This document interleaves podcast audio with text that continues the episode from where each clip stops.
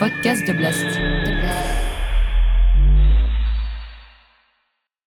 Avatara est un mot sanskrit signifiant la descente, ou l'incarnation sous forme humaine ou animale, d'une divinité dans le monde. Si le terme vient initialement de l'hindouisme, il désigne dans le monde moderne la représentation informatique d'un internaute. Sur Internet, nous ne rencontrons jamais personne. Sur Internet, nous rencontrons des avatars.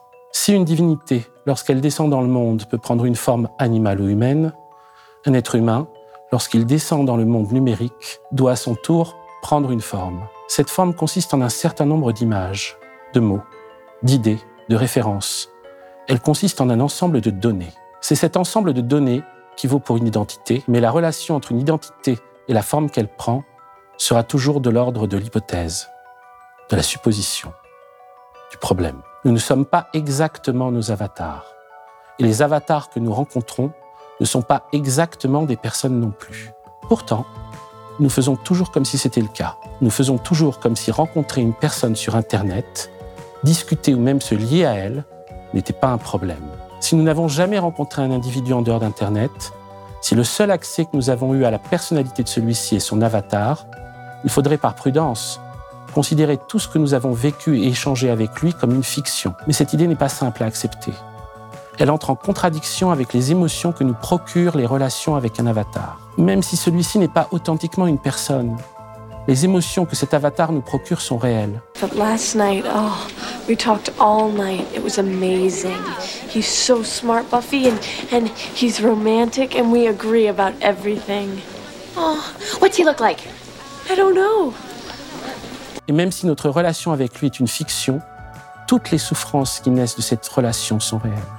Et c'est ce qu'aura vécu le footballeur américain Monty Theo, amoureux d'une femme qu'il n'a jamais rencontrée, amoureux d'une chimère. Bienvenue sur Infernet, troisième épisode, Monty Theo, le footballeur et la chimère.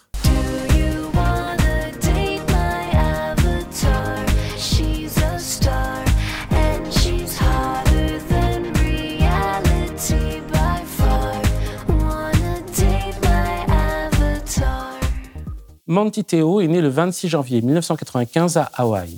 D'origine polynésienne, il est membre de l'Église de Jésus-Christ des Saints des Derniers Jours, une communauté religieuse plus connue sous le nom d'Église des Mormons. En 2009, il rejoint les Fighting Irish, l'équipe de football de l'Université de Notre-Dame dans l'Indiana.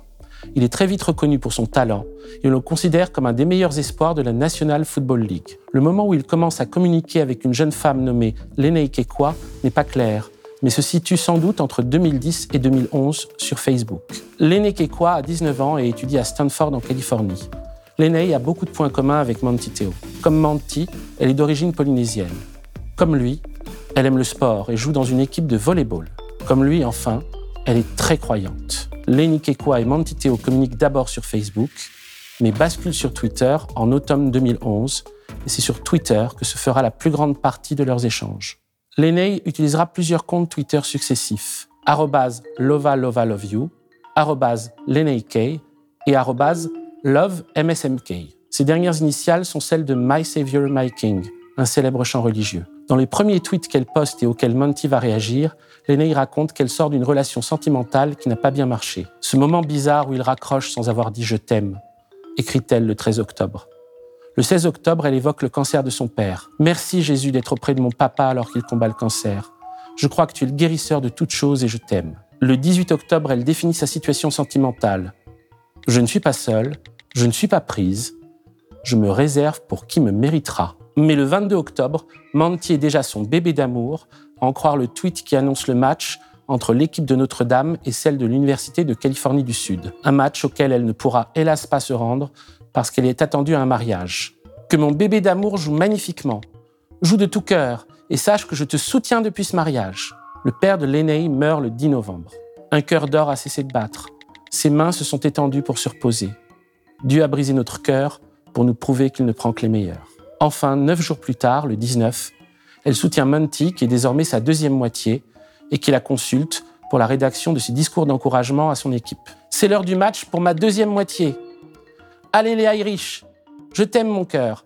De rien pour mon extraordinaire discours d'avant-jeu. LOL, Dieu te bénisse. Monty Théo voudrait bien rencontrer Leney, mais ils sont très éloignés l'un de l'autre.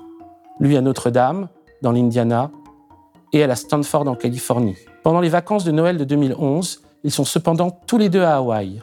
Monty compte alors retrouver Leney chez un ami à lui, mais Leney annule à la dernière minute. À partir de 2012, ils sont officiellement en couple sur les réseaux sociaux. Ils ne se sont toujours pas rencontrés, mais ils se parlent tous les soirs au téléphone ou par l'application FaceTime. Le 28 avril 2012, alors que Monty s'apprêtait à aller la visiter, Lenei Kekwa est soudain victime d'un accident de voiture. Elle est plongée dans le coma et Monty échange alors avec son frère Keinoa, qui l'informe des développements de sa situation jusqu'au réveil de Lenei le 9 juin. Lenei Kekwa reste encore hospitalisée pendant deux mois. Pendant cette hospitalisation, les médecins découvrent qu'elle est atteinte de leucémie. Elle reçoit une transplantation de moelle osseuse. Et alors qu'elle est encore hospitalisée, elle est diplômée de l'université de Stanford. Plus Lenei vit des choses douloureuses, plus Monty l'aime et l'admire.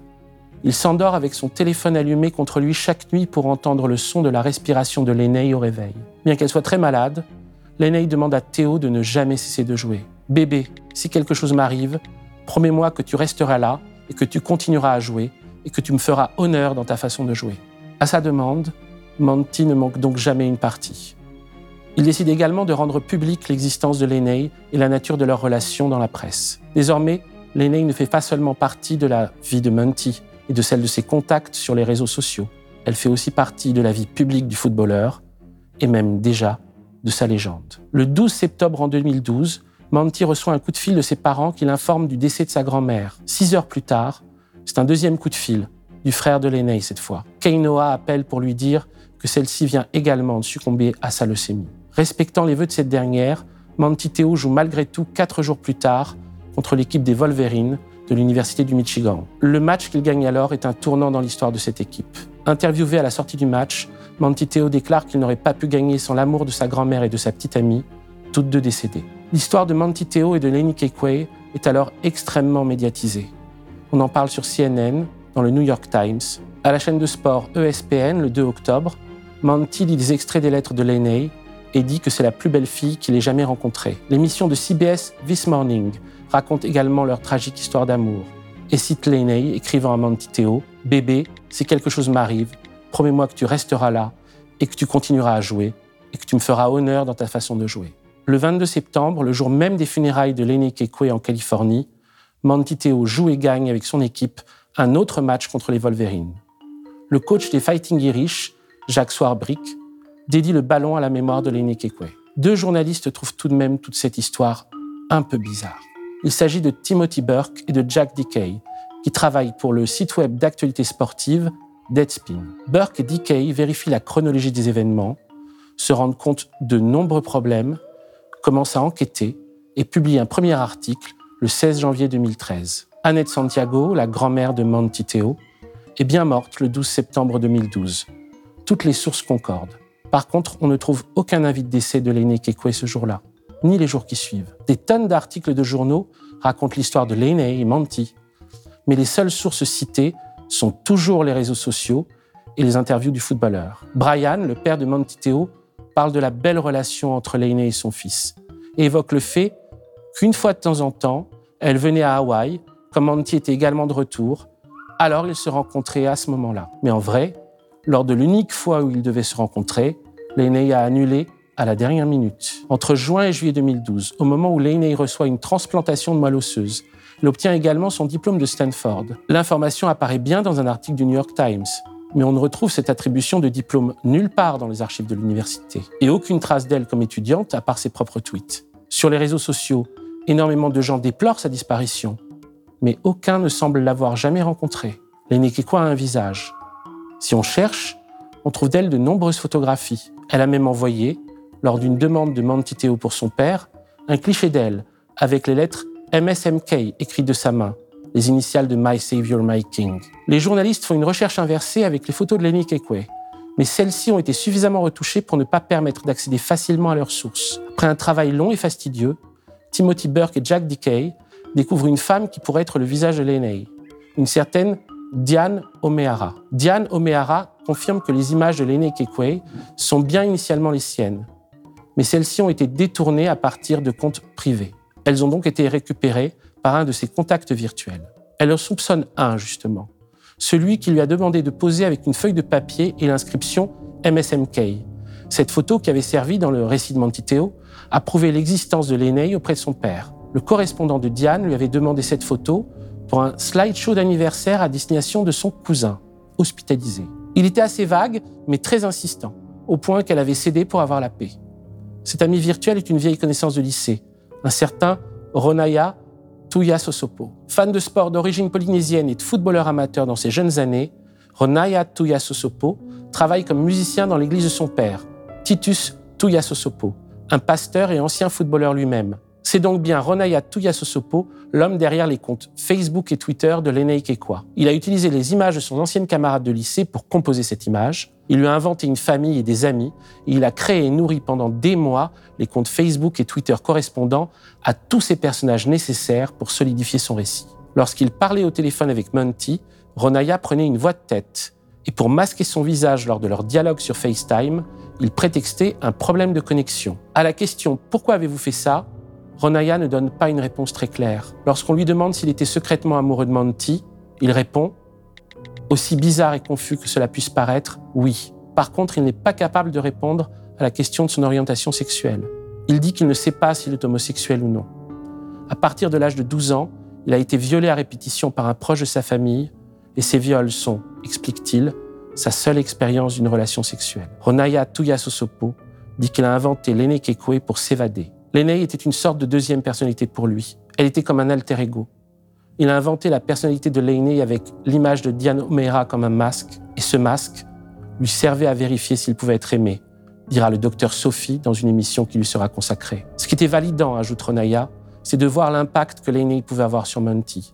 Sa personnalité, son bon cœur, son humilité. Ce que Monty partageait avec le monde au sujet de l'aîné me donnait une idée de ce que je pouvais avoir en moi et pouvait m'aider à devenir une meilleure personne. Peu de temps avant la publication de l'article qui révèle son identité, Ronaya appelle Théo pour se présenter et s'excuser. Doublement dévasté, le footballeur lui demande de ne plus jamais tenter de lui parler. Ce qu'il lui a dit alors, c'est que pour lui, la femme qu'il aimait est morte le 12 septembre. L'histoire était une fiction, mais ce que ressentait Monty Théo était réel. Mes émotions étaient réelles, ma douleur et mon chagrin étaient réels. Réaliser que j'ai été la victime d'une blague macabre était douloureux et humiliant, commentera Monty Théo. Ce que Mantiteo a vécu porte un nom. C'est un catfish. La définition que donne le Webster Dictionary est catfish, personne qui utilise un faux profil personnel sur les réseaux sociaux à des fins trompeuses ou frauduleuses. Si le nom catfish a dû être forgé pour qualifier cette pratique, c'est pour la distinguer d'autres types d'usurpation d'identité. En particulier, l'escroquerie sentimentale, qui est à but purement et simplement lucratif. À la différence de l'escroquerie sentimentale, le catfish ne relève d'aucune nécessité financière, mais renvoie à un besoin affectif à la fois plus mystérieux et plus profond. Le terme de catfish apparaît pour la première fois dans un documentaire du même nom réalisé par Henri Just et Ariel Schulman en 2010. Catfish a ensuite donné naissance à une émission de MTV très populaire et qui existe toujours aujourd'hui, signe de l'importance du phénomène. Dans Catfish, les deux réalisateurs filment Neve Schulman, le frère d'Ariel, un jeune photographe new-yorkais de 24 ans, contacté sur Facebook par une enfant peintre surdouée de 8 ans, Abby. Neve s'enthousiasme pour les peintures de la petite fille et sympathise avec la famille de celle-ci qui vit dans le Michigan. Il s'attache particulièrement à la demi-sœur d'Abby, une jeune femme nommée Megan Facio, avec qui il entame une relation sentimentale teintée d'érotisme qui se transforme progressivement en amour passionné. Son désir de la rencontrer le mène dans le Michigan, où il découvre que l'auteur des tableaux, comme la personne avec qui il entretenait une relation amoureuse, est en réalité une femme d'une cinquantaine d'années, Angela une mère de famille malheureuse qui utilise l'image d'une certaine Aimée Gonzalez qu'elle a récupérée sur les réseaux sociaux. Elle nourrit également une vingtaine de comptes Facebook différents qui correspondent à l'ensemble de la communauté d'amis de Meghan. Comme Ronaya, elle n'est pas totalement capable d'expliquer son geste, mais on sent son extrême détresse, sa profonde souffrance, son ennui terrible. Le terme de catfish provient d'une discussion entre Neve et le mari d'Angela, Vince. Vince lui explique que lorsque les morues sont transportées par bateau, l'inactivité des poissons dans les bacs a un impact sur leur qualité. Certains pêcheurs ajoutent des catfish, des poissons-chats, pour les garder actives afin de préserver la qualité de leur chair. Pour Vince, Angela est un poisson-chat. Sa personnalité étrange le garde toujours dynamique, toujours actif. Selon un sondage réalisé par MTV chez les 18-24 ans, une personne sur quatre entretiendrait une relation en ligne avec un catfish. Mais il est évidemment totalement impossible de comptabiliser les cas de fiches. Certains cas de fiches n'ont qu'une seule identité imaginaire et n'ont vécu qu'une seule histoire virtuelle avec une personne rencontrée sur les réseaux. D'autres sont des récidivistes irrépressibles et sont allés jusqu'à nouer jusqu'à 400 relations distinctes à partir de photos volées sur d'autres comptes et de récits de vie imaginaires. Les cas de fiches ont des profils incroyablement variés. Certains sont célibataires, ne s'estiment pas suffisamment séduisants pour vivre une histoire avec la personne de leur choix. D'autres sont mariés, mais ressentent le besoin d'avoir ces relations parallèles, imaginaires, avec des personnes qu'ils ne veulent surtout pas rencontrer. Dans tous les cas, ils savent cependant toujours qu'ils dupent l'autre et que la relation est vouée à échouer, mais ils ne peuvent simplement pas s'empêcher d'agir comme ils le font. Seule une minorité de fiches semble se réjouir de cette manipulation. Ce sont ceux qui le font à partir d'intentions mauvaises, pour le plaisir de tromper, voire de harceler d'autres personnes. Mais la plupart des fiches le vivent dans la honte. De celle-ci découle une double honte. Une honte pour la personne dupée et une honte pour le dupeur. Si le nom de fiche a été utilisé pour définir cette pratique, c'est peut-être pour son ambiguïté. On croit avoir affaire à un chat et on a affaire à un poisson. Mais on peut également l'entendre d'une autre façon, plus inquiétante. Sans le savoir, les fiche nous gardent suffisamment en tension pour que nous ne quittions jamais les bacs que sont aujourd'hui les réseaux sociaux. L'illusion dans laquelle ils nous retiennent contribue à faire de nous cette chair délicieuse, profondément malheureuse, mais continuellement stimulée, dont les réseaux se nourrissent. Ce n'est évidemment pas nouveau de tomber amoureux d'un personnage de fiction, de tomber amoureux d'une image. La littérature, la poésie ou le cinéma, de la lore de Pétrarque à l'aura d'Otto Preminger, se sont nourris de tout ce rapport imaginaire à l'amour. Ce qui est nouveau, c'est de pouvoir interagir avec des avatars qui semblent se soumettre à notre vision idéalisée de l'amour. Ce qui est nouveau, c'est de pouvoir donner par eux une réalité apparente au fantasme. Ce qui est nouveau, enfin, c'est de vivre une histoire d'amour sans avoir à nous confronter aux imperfections d'autrui. Mais ce que produit cette réalisation du fantasme, c'est un double sentiment de honte. Et ce que cela nous raconte du problème des avatars et de notre descente dans une identité numérique, c'est qu'il généralise une des aberrations de notre rapport à l'amour, à savoir que notre recherche de l'amour puisse également s'accompagner d'une fuite panique devant l'amour. Et c'est de cette aberration et de la honte qu'elle suscite que se nourrissent les réseaux sociaux. C'est de la perpétuation de notre malheur et de notre honte devant celui-ci. C'est ce que Fyodor Dostoïevski expliquait par l'intermédiaire du starets Zosim dans Les Frères Karamazov. Celui-ci y oppose deux types d'amour. L'amour agissant et l'amour imaginatif. L'amour agissant est difficile. Il nous demande énormément d'efforts. Il nous demande d'affronter nos mensonges et d'examiner ce qu'il peut y avoir de laid à l'intérieur de nous. Je regrette de ne rien pouvoir vous dire de plus réconfortant, dit Zosim.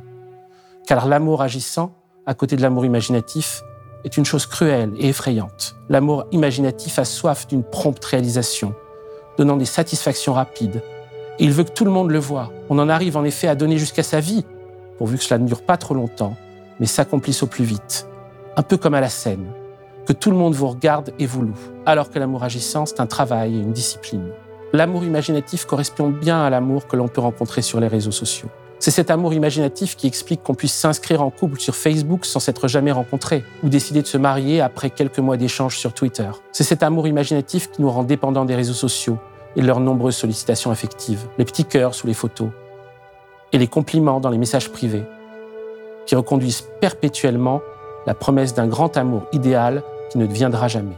L'amour imaginatif tire parti de cet idéal amoureux, mis le plus souvent à mal par l'expérience douloureuse de la réalité. Il tire parti de notre peur d'être déçu par les rencontres amoureuses et notre volonté de rester à l'intérieur d'une projection idéale, à l'intérieur d'un rêve. Cet amour imaginatif peut d'ailleurs momentanément donner des ailes. La relation imaginative entre l'aîné et Monty a pu produire certaines satisfactions évidentes, des satisfactions pour Monty, qui était porté par cet amour à se parfaire en tant que joueur. Des satisfactions pour Ronaya, qui découvrait la possibilité de devenir une meilleure personne.